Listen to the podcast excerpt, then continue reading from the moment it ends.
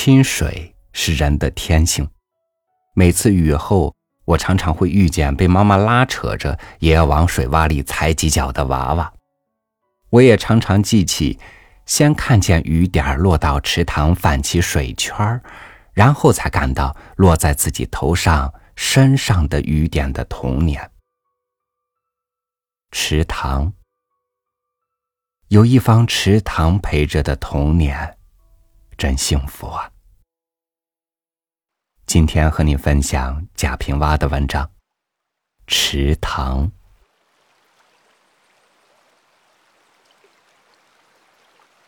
那时候我很幼小，正是天真烂漫的孩子。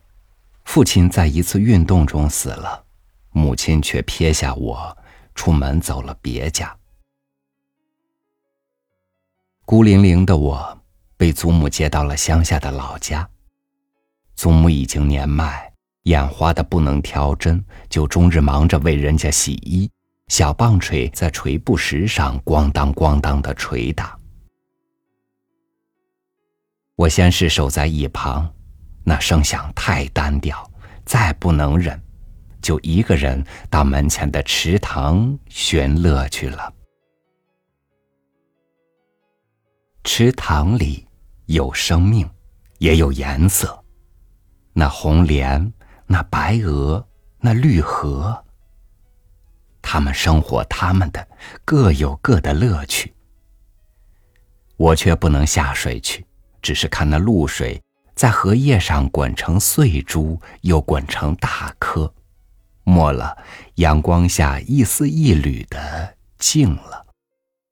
那鱼群散开一片，又聚齐一堆，倏然全部散去，只有一个空白了。他们认不得我，我却牢牢记住了他们。摇着岸边的一棵梧桐，落一片叶儿到他们身边，我觉得那便是我了。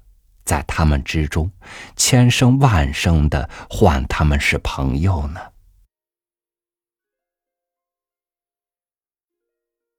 到了冬天，这是我很悲伤的事，塘里结了冰，白花花的，我的朋友们再也不见了。我沿着池塘沿儿去找，却只有几根枯萎在风中飘着芦絮。捉到一朵了，托在手心，疏忽却又飞了，又去捉回，再飞去。祖母知道我的烦恼，一边捶着棒槌，一边抹泪。村里人却都说我是怪孩子，在寻找什么呢？时间一天天过去，池塘里起了风。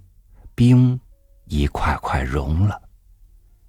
终有一日，我正看着，就在那远远的地方，似乎有了一个嫩黄的卷儿。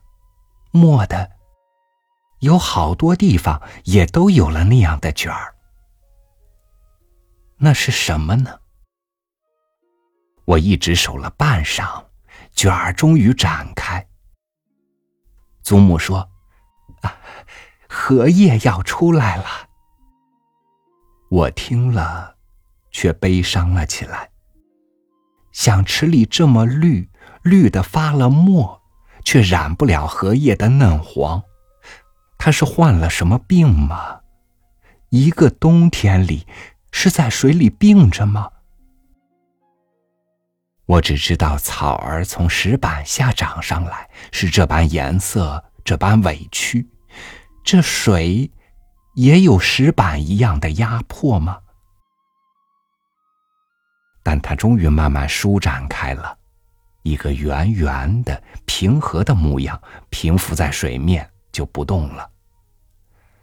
三日、五日，那圆就多起来，先头的呈出深绿，新生的还是浅绿，排列的似铺成的石板路呢。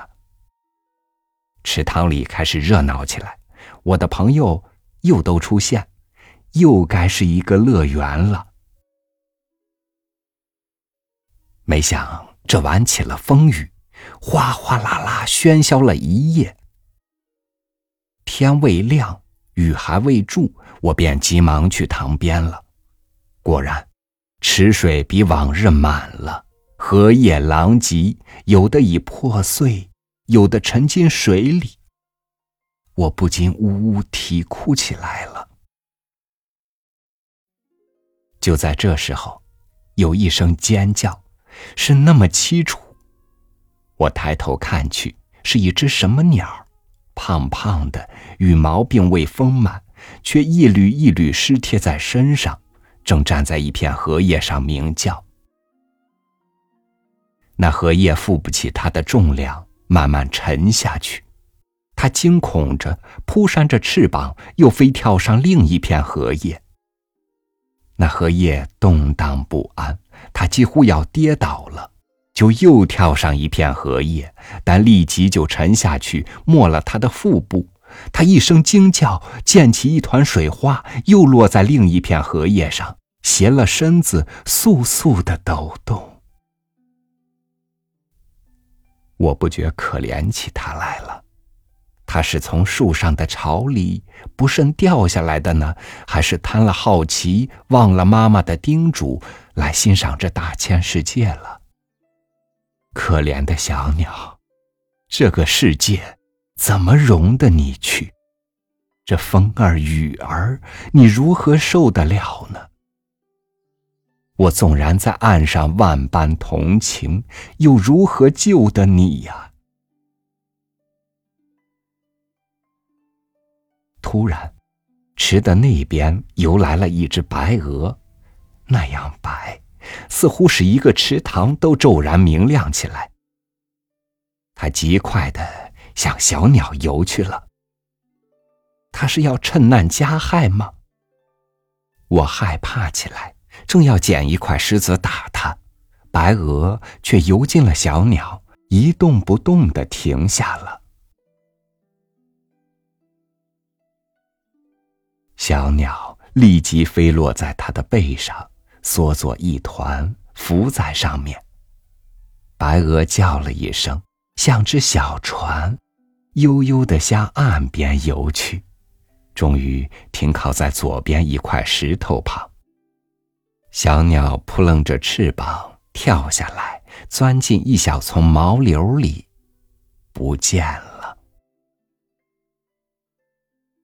我深深的呼出了一口气，感觉到了雄壮和伟大，立即又内疚起来，惭愧冤枉白鹅了，就不顾一切的奔跑过去，抱起了它，大声呼喊着，奔跑在这风中雨中。